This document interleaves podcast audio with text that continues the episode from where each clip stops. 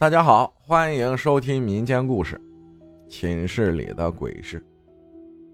你好，阿浩，听你讲故事也有一年多了，我也想分享一下我遇到过的事儿。第一件事发生在我小时候，我小时候和我奶奶住在一起。有一天晚上，我翻来覆去睡不着，然后我就往窗户那儿看了一眼，我就看见好像是一个人影站在窗前，我以为眼花了。就揉了揉眼睛，再看，我就看见他跟我招手。当时我就坐起来了，我奶奶就问我干啥呢？还不睡？我就跟我奶奶说，窗口有个人在跟我招手。我奶奶就边拉我躺下边说：“别瞎说，大半夜的，哪有人？让我赶紧睡觉。”躺下后，我再往窗口看去，那个人就不见了。后来我就睡了，第二天醒来就开始发烧。吃了药没退，就去打了针。白天退了，晚上又开始烧。之后奶奶就带着我去我们那儿看事儿的神婆那里。神婆说我让脏东西迎着了，然后神婆烧了香，好像又在我头上捧了捧。然后晚上回去就不烧了。第二个事儿是我上初一时，在宿舍里发生的事儿。当时是午夜十二点多。我呢，蒙在被子里，拿个手电，偷偷的在看小说。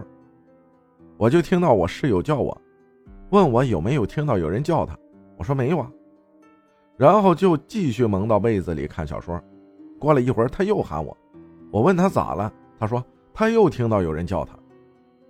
他指了指门口，说声音好像他妈妈。我就往门口看去，门开了一条缝。我记得熄灯前。是我把门关上插好的，当时我的床就在靠近门的位置，我当时就有点害怕了，但是还是壮着胆子下床把门关上，重新插好。我跟他说：“是不是你做梦了？别想太多了。”然后我把我的 MP3 给了他，让他听着歌早点睡，我就回去躺着打算睡了。就在我快要睡着的时候，突然我就听到了开门的声音。我还以为是谁起床要去上厕所，我转头看了一眼，就看见那个门自己慢慢的打开了，打开了一条小缝。当时吓得我直接蒙到被子里不敢动，不知道什么时候睡着了。第二天，我那个室友就因为发烧请假回家了，隔了有三四天才回来上课。我当时就问他他是咋回事，他就只说家里带他去看了神婆，其他的也没跟我细聊。第三件事发生在我上高一的时候，当时刚熄灯有十来分钟，我们高中是九点四十熄灯，当时我们宿舍在聊暗网，聊着聊着我就说我困了，让他们小声点，接着就迷迷糊糊睡着了，不知道睡了多长时间，我想翻身的时候。发现自己动不了了，好像有什么东西压着我一样，想说话也说不出来。然后我就看见一张很胖的人脸贴着我的脸，那个人瞪着眼睛看着我，还笑着，那种笑很猥琐。当时给我吓得一身冷汗，我就拼命挣扎，想叫也叫不出来。这时候我的上铺。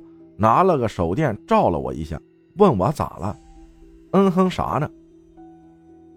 手电光一亮，我就能动了。我怕他害怕，我就跟他说做了个噩梦，就让他把手电筒借给我，然后我就抱着手电筒睡着了。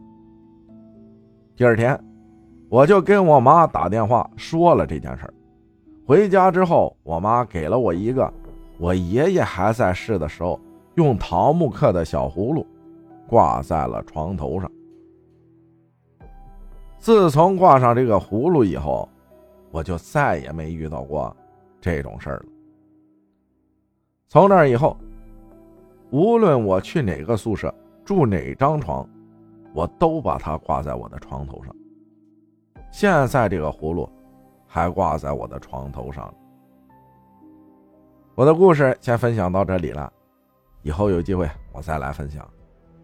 感谢倩分享的故事，谢谢大家的收听，我是阿浩。咱们下期再见。